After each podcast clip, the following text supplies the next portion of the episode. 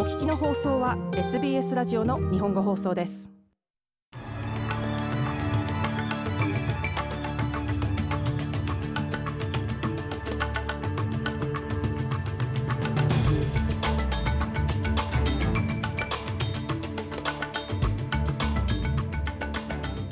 2月1日水曜日午後のニュースをシドニーから大場恵美がお届けします。ペニー・ウォン外相がイギリスに対し植民地支配の過去と向き合うよう呼びかけました。ペル枢機卿の遺体が安置されている間警察は抗議者らを阻止する模様です。そしてスポーツ。ニューサーズウェル州の労働党はコミュニティスポーツの資金を増やすことを約束しました。今日の主なニュースです。ではニュースを始めます。イギリスを初めて訪問中のオーストラリアのペニー・ウォン外相は、キングスカレッジで行われた演説の中で、イギリスは植民地支配の過去と向き合うべきであると述べました。イギリスがインド太平洋地域における存在を高める中、ウォン外相はオーストラリアとイギリスの250年にわたる関係を近代化させる必要性を訴えました。また、オーストラリアが自らこの地域の一部とみなしていることも強調しました。ウォン氏は自身の家族が植民地支配を経験したことを持ち出し、その点を強調し、インド太平洋での戦争は壊滅的なものになると警告しました。私の祖母もそうでしたが、多くの人がイギリスの植民地主義者の家政婦として働いていました。このような話はその当事者にとっても、それを聞く人にとっても、時に不快を感じることがあります。しかし過去を理解することで、現在と未来をよりよく共有することができます。狭い意味での自国の歴史に閉じこもっているよりも、より多くの共通点を見出すことができるのです。ペニー・ウォン外相でした。リチャード・マールズ国防相も、インド太平洋地域への参加は重要であると、ウォン外相のコメントを支持しました。I completely agree with what Penny has said, which is that it's really important for all countries to think about their past in terms of meaningful. 我の国が過去について考え、ることは、将来の有意義な関与のための入り口になるという点で本当に重要です。我々はこの地域に関与するイギリスを目にしたいですし、彼らも確かにそうでありたいと考えているのです。リチャード・マールズ国防相でした。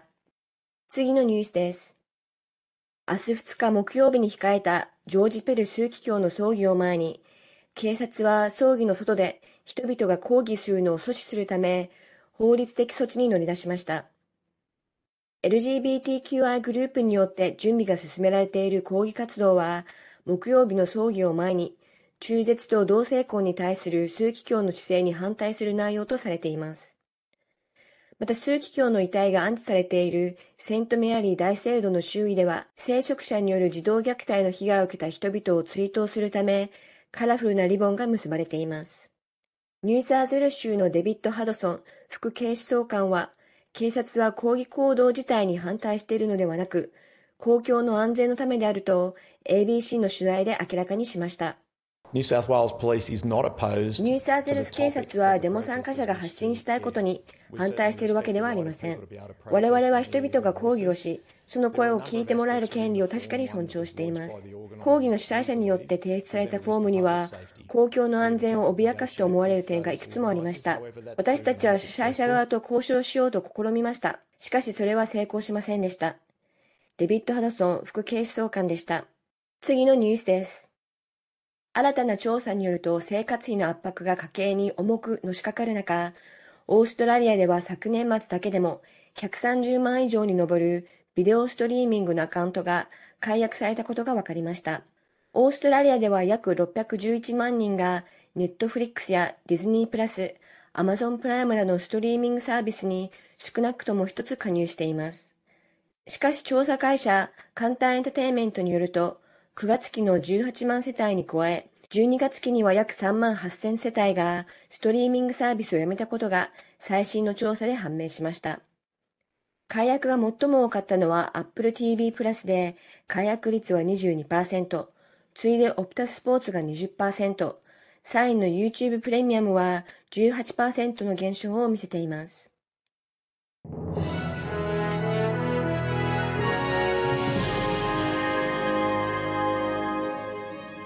ニュースを続けます。ノーザンテレトリー省はアリススプリングスで急増する青少年犯罪に対処するために地域社会主導の解決策が必要であると述べています。政府の焦点は女性と子供を暴力行為から守ることであると、リンダ・バーニー先住オーストラリア人担当相は説明します。連邦政府は現在、オプトインアルコール規制の検証報告書を待っており、禁止を実施するか検討する予定です。ノーザンテレトリーのチーフミニスターナターシャ・ファイルスは、政府は以前実施されていた人種に基づく政策を回避できる解決策を模索しているといいます。ノーザンテレトリー政府は地域の意思決定協力や先住民のリーダーシップに耳を傾けるなど膨大な作業を行ってきました。ですから私は今後の一つの選択肢としてどのような決定が下されようと誰もが信頼できるように投票を行うことができると考えています。もしその決定が気に入らなければ適切な人に話を聞かなかったという非難を受けることはありえません。ナターシャ・ファイルスでした。次のニュースです。オーストラリアはニュージーランド人の強制送還に関する論争において緩和する姿勢を見せました。当局はニュージーランド人の強制送還を決定する前に、その人がどれくらいの期間、オーストラリアに滞在していたかを考慮することになります。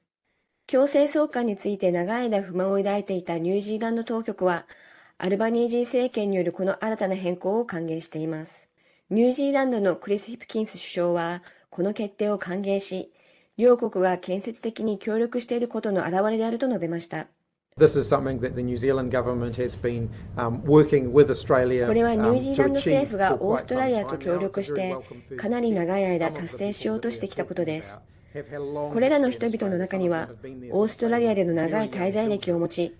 幼い頃からオーストラリアにいた人もいます。ニュージーランドとは歴史的つながりしかない彼らを送還させることは、公平でも公正でもありません。ですから、オーストラリア側がそれを認めたことは、非常に歓迎すべきことだと思います。クリス・ヒピキンス首相はこのように述べました。最後にスポーツ。ニューサーズウェル州の労働党は、コミュニティスポーツの危機を訴え、来月の選挙で勝利をすれば資金を増やすことを約束しました。労働党は組織支援プログラムの資金を2023年から2024年にかけて500万ドル、それ以降は年間1000万ドルに引き上げることを約束しています。スポーツニューサーゼルスの最新レポートによると、コミュニティスポーツ組織は20年以上前のシドニーオリンピックの時と同じレベルの資金を受け取り続けていることが分かりました。野党のクリス・ミンス党首は資金凍結の結果、コミュニティスポーツへの資金提供が慢性的に不足していると主張しています。以上、2月1日午後のニュースでした。